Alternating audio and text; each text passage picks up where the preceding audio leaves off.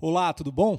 Meu nome é Bruno Eduardo de Mello, muito prazer, eu faço parte aqui da Igreja Nação dos Montes. Então, quero te receber no nosso canal. É uma boa tarde, um bom dia, uma boa noite, dependendo do horário que você estiver nos assistindo. Tá? Eu quero te convidar para participar dessa série, que na verdade é um estudo bíblico, né? É, onde nós vamos nos aprofundar nas palavras de Jesus, nos textos, principalmente do, do Novo Testamento e do, dos Evangelhos. Né? Nós vamos perceber as palavras, né? quais eram as intenções de Jesus Cristo com cada uma das palavras que ele utilizou para se relacionar é, com seus discípulos, para se comunicar às pessoas que estavam é, ao seu redor.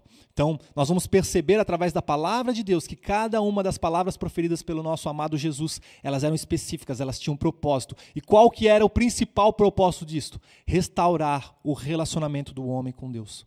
Trazer novamente esse relacionamento de, do pai com seus filhos. Um relacionamento que, por causa do pecado, havia sido rompido, estava quebrado estava é, prejudicado. Jesus Cristo, que é a própria palavra, ele foi o agente comunicador que trouxe essa ligação novamente do Pai com o Filho. Amém? Então vamos nos colocar na presença de Deus, vamos orar para que a presença dele possa nos instruir durante todo esse ensinamento, durante todas essas ministrações que tendem a acontecer através de uma série aqui no nosso canal, tá bom? Por isso, Espírito Santo de Deus, nós submetemos esse tempo a ti. Senhor, a tua palavra ela é viva, ela é eficaz, ela é aquela que traz discernimento, traz divisão e traz separação daquilo que é teu e daquilo que não é teu. Por isso nós pedimos agora, Espírito Santo, que nós sejamos ouvintes da tua palavra, telespectadores da tua imagem, da tua glória neste lugar. Senhor, que eu também neste lugar seja alguém que esteja aprendendo com o verdadeiro Mestre. Que através da minha boca, que através do meu coração e daquilo que o Senhor já inseriu em mim, que eu possa ser sim uma carta viva, aberta para a tua igreja. E que a tua palavra, que ela possa se mostrar tão efetiva quanto sempre foi. E naquilo que nós confiamos que tu há de fazer nestas mensagens, que tu cumpras o propósito do Pai através dessa igreja. Em nome de Jesus. Amém. Então, gostaria que você abrisse a sua palavra ali em João capítulo 8, o Evangelho de João capítulo 8. Nós vamos estar lendo as palavras de Jesus lá no, no, no templo de Jerusalém, quando ele ministrava, principalmente para os fariseus. E diz o seguinte, tá? Vou falar para você o versículo, é, é capítulo 8, versículo 31 e 32, tá?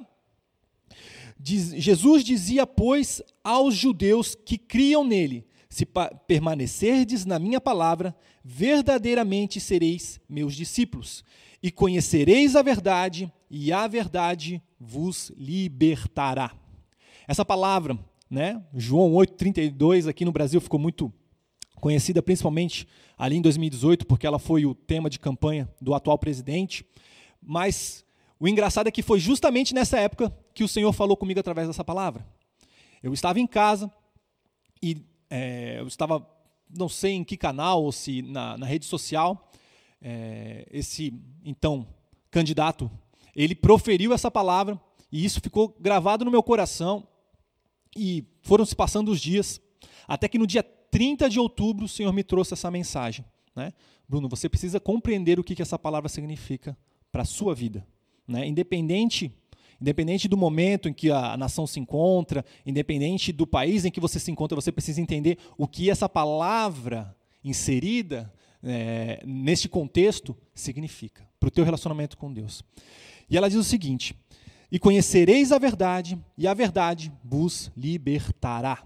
É uma palavra proferida aos quatro cantos da terra. É um versículo muito conhecido por boa parte da igreja. Mas nós temos a tendência de ler essa palavra da seguinte forma: Eu conheço a verdade e a verdade me liberta. Mas muitas vezes, mesmo lendo ela, a nossa, a nossa percepção é de que quanto mais eu leio esta palavra, que está aqui, quanto mais conhecimento eu tenho da palavra, quanto mais eu leio da Bíblia, mais livre eu sou. Então eu leio a Bíblia e eu vou sendo liberto. Eu leio a Bíblia e eu vou sendo liberto. O meu conhecimento da Bíblia vai me trazer essa liberdade. E a verdade é que não é assim. Não é assim. Bruno, que heresia que você está falando? Calma, já vou explicar. Aqui, quando nós lemos desta forma, nós temos a, a, a, o centro desta mensagem passa a ser a nossa ação em cima da palavra. Ou seja, a minha atitude de ler a palavra e de através da minha, da, da minha atitude de ler essa palavra, adquirir um conhecimento e através desse conhecimento eu ser liberto. Mas não foi isso que Jesus Cristo falou. Ele falou que nós conheceríamos a palavra, né, conheceríamos a verdade e a verdade é que nos libertaria. Não é simplesmente ter um conhecimento, não é simplesmente ter uma noção da palavra. É muito importante eu e você lermos a palavra todo dia, claro que é. Eu não estou aqui falando, Bruno, olha, você está falando então que a gente não deve. Não, não, não. Não é isso. Nós precisamos conhecer a palavra, nós precisamos ler a Bíblia. Você precisa na sua casa ler a sua Bíblia, você precisa ter contato diário com ela. Mas não simplesmente para adquirir um conhecimento, um entendimento mundano. Não. Você precisa fazer isso para permitir com que a pessoa da verdade ela se revele e te liberte. Por quê? Porque quando nós lemos esse texto, lá no grego koiné, que é o grego original, falado pelo povo da época, utilizado nos evangelhos, a palavra utilizada em conhecer, no conhecer a verdade, é a palavra gnoseste. E ela é uma derivação da palavra gnosco ou ginosco. É uma palavra grega que significa conhecimento através de relação. Quando ela é traduzida, para nós conhecimento é conhecimento. É uma coisa muito simples, muito fácil. Assim como quando nós lemos no Evangelho, quando nós lemos nas cartas do Novo Testamento a palavra amor, para a gente amor é amor. Mas nós temos que tentar retornar lá para o período em que essas palavras foram ditas, qual que era a cultura e qual que era a linguagem que estava sendo usada. E a linguagem que estava sendo usada era o grego. E o grego, ela é uma palavra, ela era uma cultura muito forte o, o, o, o vocabulário grego ele é um, um, um vocabulário muito rico.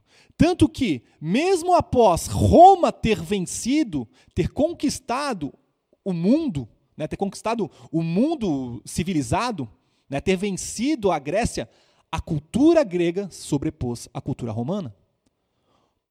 Era o linguajar grego que era falado pelo mundo, não era o linguajar romano. Então, o que acontece? Por quê? Porque você vai ver que a palavra grega, ela, ela, ela, ela tinha palavras específicas. O amor. Você pode ouvir o amor eros, que é o amor erótico, o amor, aquele que fala de atração física. Você vai falar do amor humano, o amor de uma pessoa tem por outro, que é um amor de irmão, um amor de amigo, aquele que o, o, o ser humano consegue desenvolver, que é o amor filéu, né? que é aquele amor que fala de um companheirismo. Eu tenho um apreço por você, eu tenho um carinho por você. Você também, quando você lê amor, você vai ter a palavra ágape, que esse é o amor de Deus. Aquele amor que não pede nada em troca, quando nós lemos Romano 13, né, 1 Coríntios 13. Então, quando é, Paulo descreve acerca desse amor, né, da pessoa do amor, aí ele começa a mostrar o que, que esse amor exerce, né, que é o tipo de amor que, quando nós lemos lá Jesus falando para Pedro, se tu me amas, é esse o amor que Jesus profere. Então, são palavras específicas tem sentidos, tem conotações diferentes, mas na tradução muitas vezes isso se perde. E aqui, quando nós lemos Jesus proferindo essa palavra, a palavra que ele fala é essa gnoseste, que é uma derivação do gnosco. Porque existiam principalmente duas palavras para conhecimento. Existia o gnosco, que era esse conhecimento, ou ginosco, né? a palavra gnóstico, ou agnóstico, que nós ouvimos hoje, ah, a pessoa é um, é, ele, é, ele é um católico agnóstico, ou, eh, dando a entender que, olha, ele é um católico não praticante, ele é um, é um protestante não praticante, é uma pessoa assim que, olha, eu creio, mas eu não, não faço nada. Para mim, olha, eu acho que existe, eu acho que acontece, mas eu não, não sou um praticante. Eh, vem dessa palavra, vem dessa palavra. Da palavra gnosco, que da sua, da sua derivação surge gnoses, que daí surge é, essas palavras. Tá? Então existiam principalmente duas palavras para descrever conhecimento: gnosco e a palavra eido. A palavra eido era referente a um, um, um, um, conhecimento, uma percepção adquirida através principalmente da contemplação. Aquilo que você percebe, aquilo que você vê, aquilo que você enxerga. Então você passa a entender aquilo, você passa a ter conhecimento. Olha, eu estou vendo a lua brilhando lá em cima. Então, opa, eu passo a, a conhecer a lua, eu sei que é a lua através daquilo.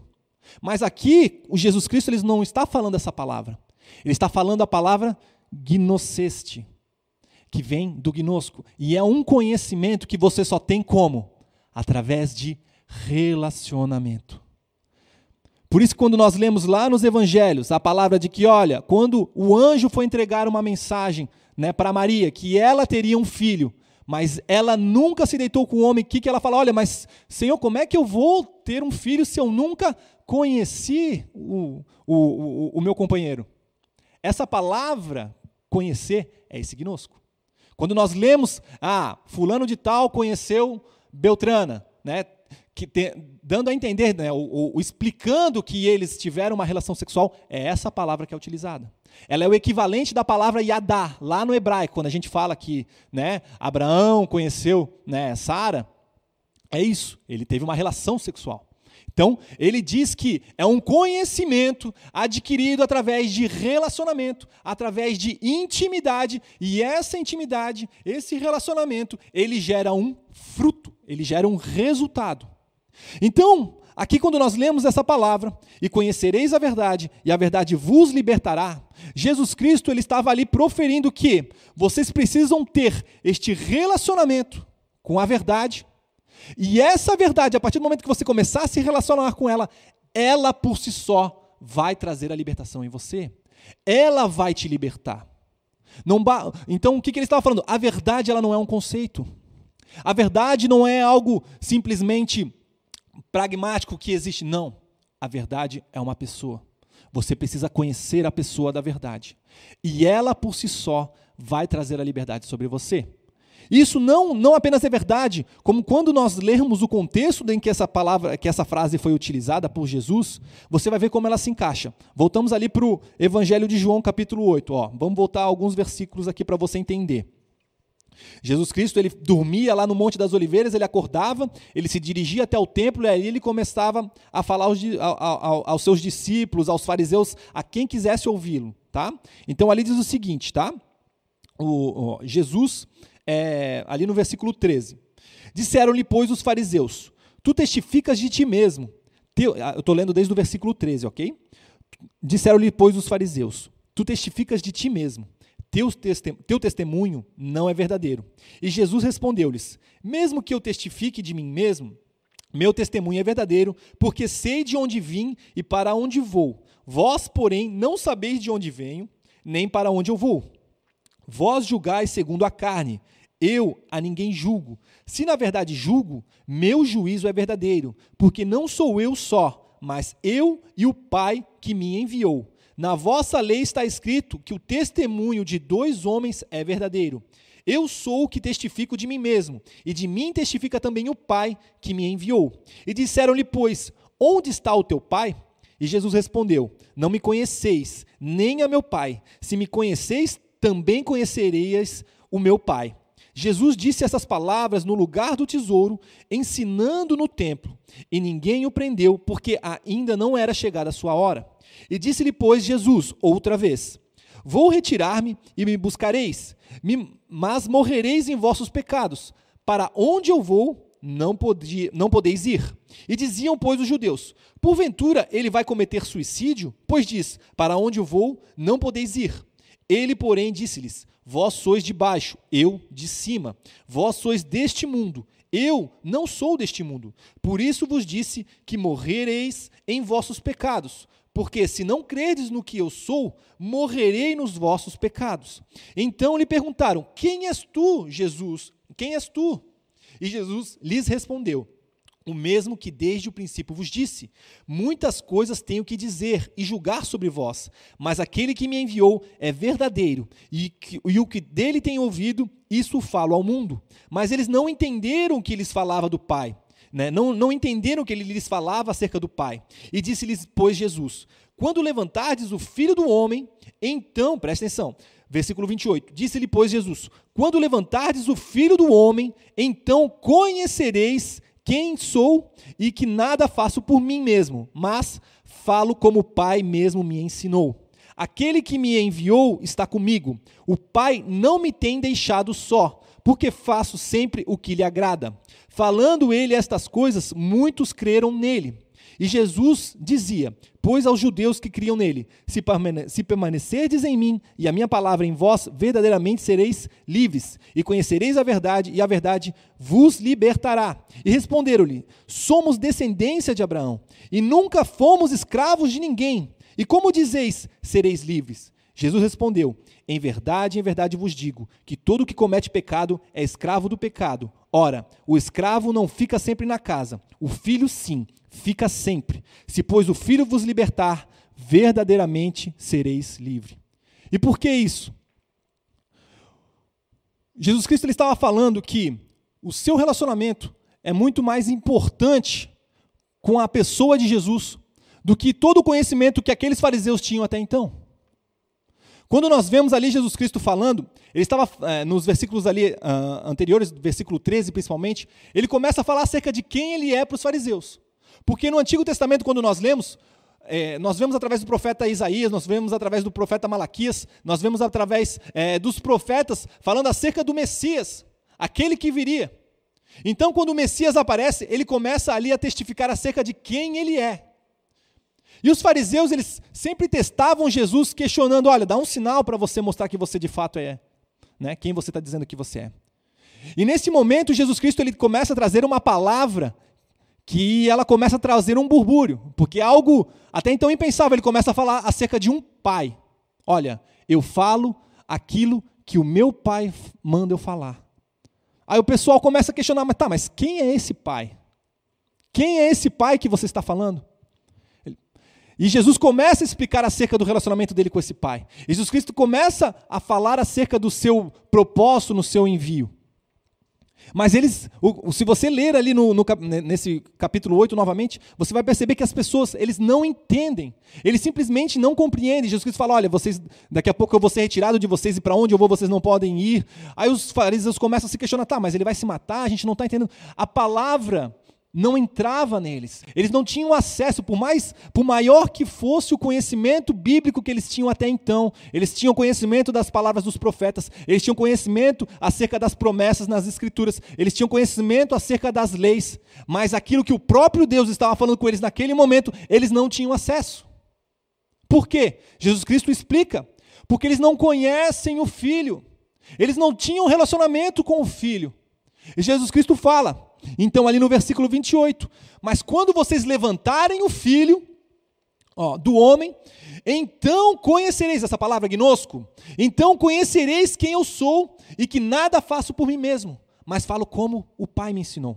Então Jesus Cristo estava falando assim, ó, olha, agora vocês não entendem, mas quando o Filho do Homem ele for levantado, ou seja, através da crucificação, da sua morte e depois da sua ressurreição, através do Espírito Santo que vai ser encaminhado, que é o, o, o consolador, que é o auxiliador, vocês vão poder ter relacionamento, vocês vão poder compreender essas coisas. Por que, que eu estou falando isso? Porque hoje, muitas vezes, nós estamos com igrejas repletas de pessoas que são conhecedoras da palavra de Deus, são pessoas que sabem a Bíblia, são pessoas que, que, que, que, conhecem todos os livros da Bíblia, mas não conhecem a Deus, mas não têm relacionamento com Deus. Isso é algo que pode acontecer comigo e com você também. Eu e você podemos, inclusive, passar por um período de frieza espiritual lendo a Bíblia todo dia. Como? Lendo ela da forma errada. Não buscando através da Bíblia, não buscando através da palavra de Deus um relacionamento com o próprio Deus tentar explicar para você o seguinte. Hoje, né, é, você vai olhar, você pode ter acesso a pessoas que, que leem a Bíblia, que conhecem a Bíblia, mas que não creem em Deus pela sua própria leitura de Bíblia. Ele fala, não, olha, isso aqui eu não entendo, isso aqui não faz sentido, então isso aqui, olha, não tem nada a ver. São pessoas que leram a Bíblia, mas que não tiveram acesso ao Deus da Bíblia. Isso existia desde o tempo de Jesus. Quando nós lemos acerca de Jesus Cristo após ser batizado, ser conduzido ao, ao deserto, ele foi tentado no deserto por Satanás com as palavras de Deus, com a própria palavra de Deus. Ou seja, o diabo ele também tem conhecimento acerca da palavra de Deus. Mas ele não tem acesso àquilo que este conhecimento, ele não tem acesso àquilo que esta palavra de Deus pode dar, que é o relacionamento com Deus, com o Pai. Isso eu e você podemos ter. Isso, então o que, que o Satanás ele, ele, ele tenta colocar em nós? Ele tenta nos tirar Deus dessa equação. Ele tenta então atribuir o nosso fundamentar o nosso relacionamento com Deus naquilo que nós sabemos. Ele tenta basear o nosso relacionamento com Deus acerca daquilo que nós conhecemos, acerca da nossa capacidade. Ou seja, Satanás, ele faz comigo e com você a mesma coisa que ele fez com Adão e Eva lá no jardim. Satanás, quando ele veio, ele quis, a primeira coisa que ele quis tentar, a primeira coisa que ele fez, foi destruir esse relacionamento com Deus. E quando Jesus Cristo veio, ele não veio para é, restaurar. Ah, vamos, vamos colocar assim: Jesus Cristo, ele não veio para simplesmente fazer uma pessoa ser boa. Não foi isso. Jesus Cristo ele veio para restaurar o relacionamento do homem com Deus. O homem ser bom é uma consequência desse relacionamento. E é isso que Satanás ele tenta inverter nas pessoas. Então hoje muitas vezes você vai sair da sua rua e você vai ver as pessoas falando que, olha, não vejo eu não vejo diferença nenhuma da igreja para uma entidade filantrópica. Porque assim como na igreja existem pessoas boas, na entidade filantrópica A e B também tem. As pessoas têm atitudes boas. As pessoas são boas. E eu não culpo essas pessoas por ter esse entendimento. Porque, de fato, muitas igrejas hoje, a única coisa que eles têm são bons cidadãos. Mas Jesus Cristo não morreu numa cruz para fazer de mim e de você um bom cidadão. Isso não é o fundamento, isso não é o propósito. Ele morreu numa cruz para que eu e você tivéssemos relacionamento com Deus. Eu e você conseguimos ser bons, temos atitudes boas, temos bons cidadãos. Isso é uma consequência, mas isso não é o propósito, isso não é o fundamento.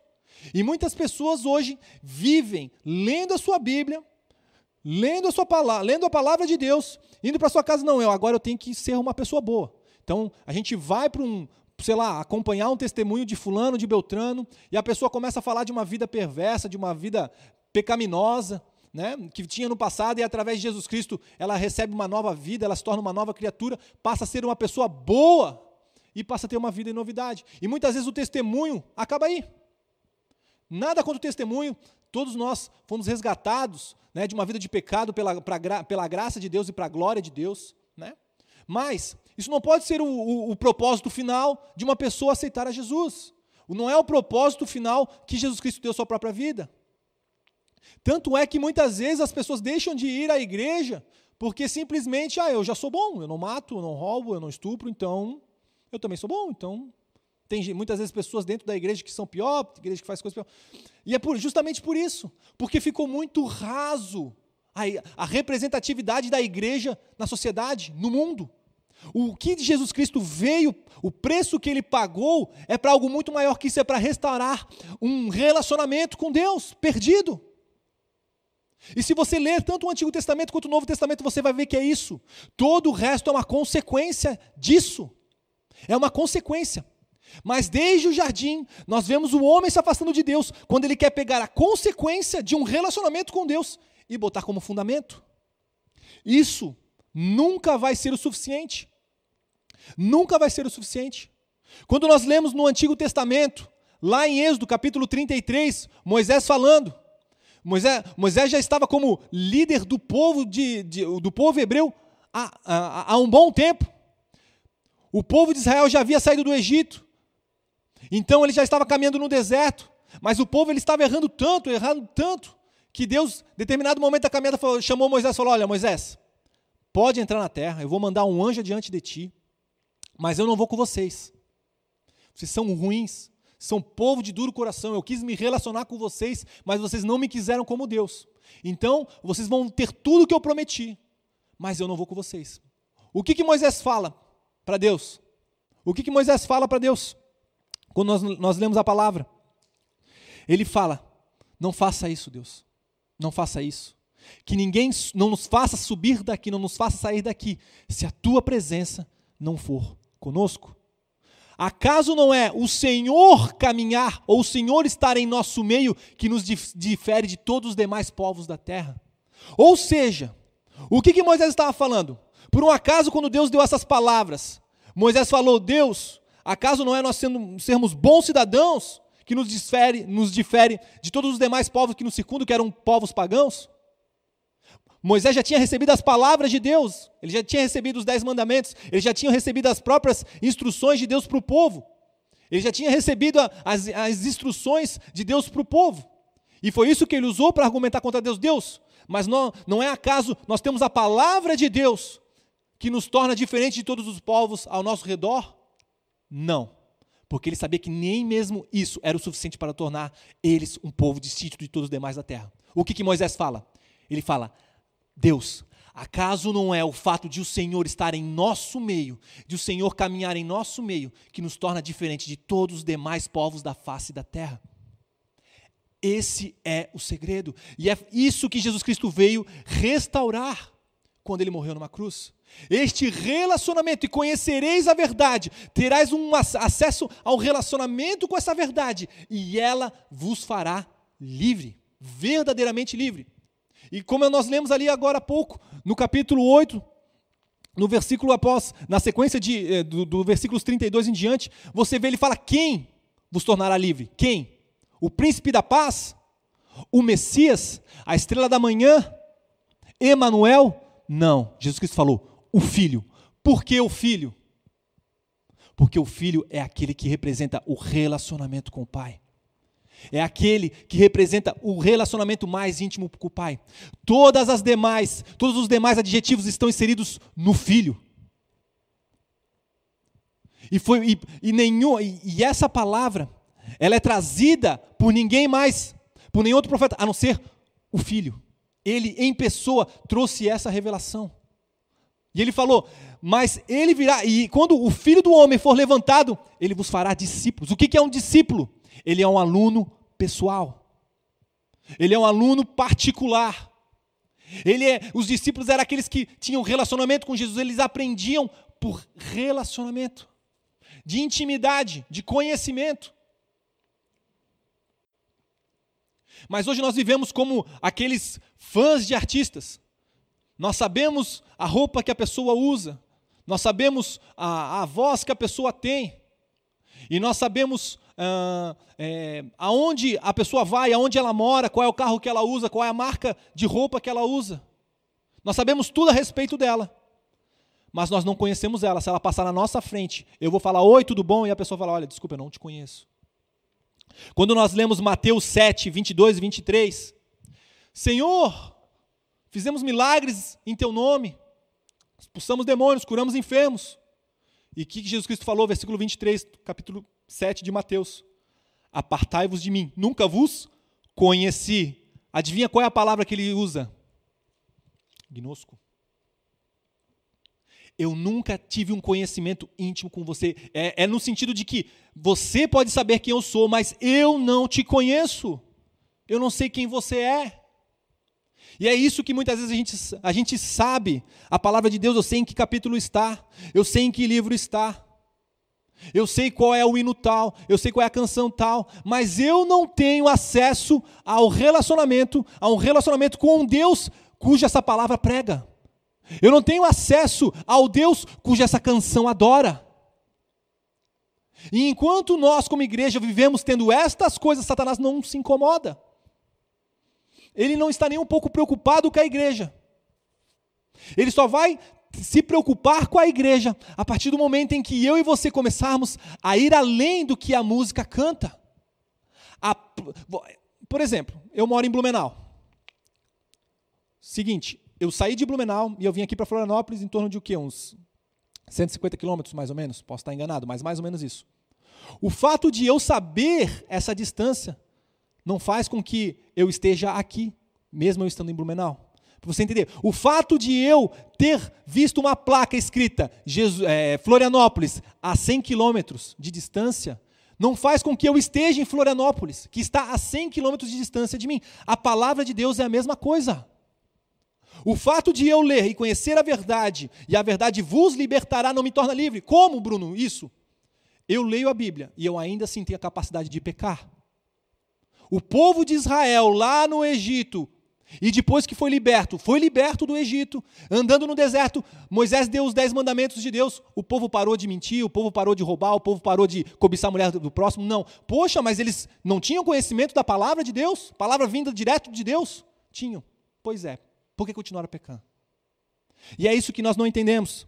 Abra sua palavra em 2 Timóteos 3,7. Para a gente, é, Paulo, ele ilustra isso acerca dos fariseus. 2 Timóteos 3,7. 2 Timóteo 3,7 diz o seguinte: vou ler desde o capítulo 3, tá? Desde o versículo 1. Diz o seguinte: presta atenção, Paulo falando desta capacidade que a igreja tem de saber das coisas e não usá-las para ter um conhecimento, ter um relacionamento com Deus. Sabe, porém, isto, que nos últimos dias virão tempos trabalhosos, porque haverá homens amantes de si mesmo, avarentos, presunçosos, soberbos, blasfemos, desobedientes a pais e mães, ingratos, profanos, sem afeto natural, irreconciliáveis, caluniadores, incontinentes, cruéis, sem amor para com os bons, traidores, obstinados, orgulhosos, mais amigos dos deleites do que amigos de Deus. Eles serão mais amigos de deleites do que propriamente amigos de Deus tendo a aparência de piedade, mas negando a eficácia dela. Destes, afasta-te, porque entre estes estão os que entram pelas casas e levam cativas mulheres carregadas de pecado, levadas de várias concupiscências, que aprendem sempre e nunca podem chegar ao conhecimento da verdade. Chuta qual é a palavra que ele usa ali. Epignosco. Ele fala acerca de um conhecimento a palavra que ele usa ali é epignosis, que ela vem do ginosco. Se você olhar, é, é um conhecimento que é, ele é adquirido através de uma marca que foi deixada em você, de um algo particular que você teve com uma experiência. Ou seja, ele está falando que os fariseus aprendem, aprendem, aprendem, aprendem, mas eles nunca têm acesso a esse relacionamento com a verdade. Eles nunca chegam a ter acesso a, a Deus. Eles nunca chegam a ter acesso ao, àquilo que essa verdade expõe. Por que, que precisa ser dito essas coisas? Porque eu e você podemos ter um carro estacionado ali na rua, com um tanque cheio, e você pode ter a chave na sua mão, mas se você não souber ligar esse carro, se você não souber dirigir, de nada vale ter a chave do carro, de nada vale ter o carro, de nada vale ter a gasolina no carro, de nada vale ter o pneu cheio. Você precisa saber utilizar essas coisas. E por isso que eu digo, a palavra de Deus, ela é uma chave. E ela pode nos abrir porta, pode nos dar acesso a portas até então trancadas. Quando nós lemos o, o, o livro de Daniel, Lá no final, capítulo, capítulo 11, 12, quando Daniel começa a questionar acerca dessas coisas, Deus fala: Olha, Daniel, fecha o livro, porque muitas pessoas, e isso não é para o teu tempo, é para um tempo do fim, e que muitas pessoas vão esquadrinhar esse livro, mas ele não vai se abrir. Esse livro, essa revelação não vai ser dada, porque quem dá essa revelação? O filho. O filho. É isso que Jesus Cristo falou para Filipe. Quem faz conhecer o Pai? O Filho. O Filho. Determinado caminhada lá com Jesus, Filipe fala: Jesus, revela-nos o Pai. O que Jesus fala para ele? Que ele conhece o Filho, conhece o Pai. Porque ninguém tem acesso ao Pai senão o Filho. E ele dá a conhecer a quem ele quer. Esse é o conhecimento ele tem um acesso a Deus de uma forma que ninguém mais tem. Aquilo que eu e você fazemos, aquilo que eu e você pensamos, aquilo que eu e você é, entoamos na nossa igreja, ela deve nos levar ao propósito maior de ter um relacionamento com Deus.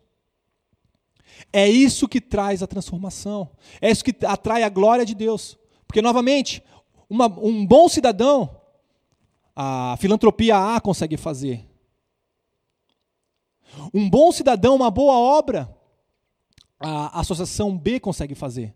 Agora, Deus caminhar em meio a um povo, operando milagres, sinais, prodígios, isso eles não conseguem copiar. E isso é uma herança dada ao povo de Deus, aos filhos de Deus. Esse era o sinal.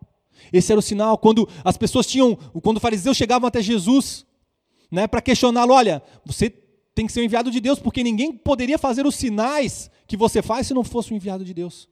E muitas vezes o povo não vê, as pessoas não veem uma transformação, não veem a igreja como ela foi chamada a ser, porque de fato ela não tem agido como ela deveria estar agindo.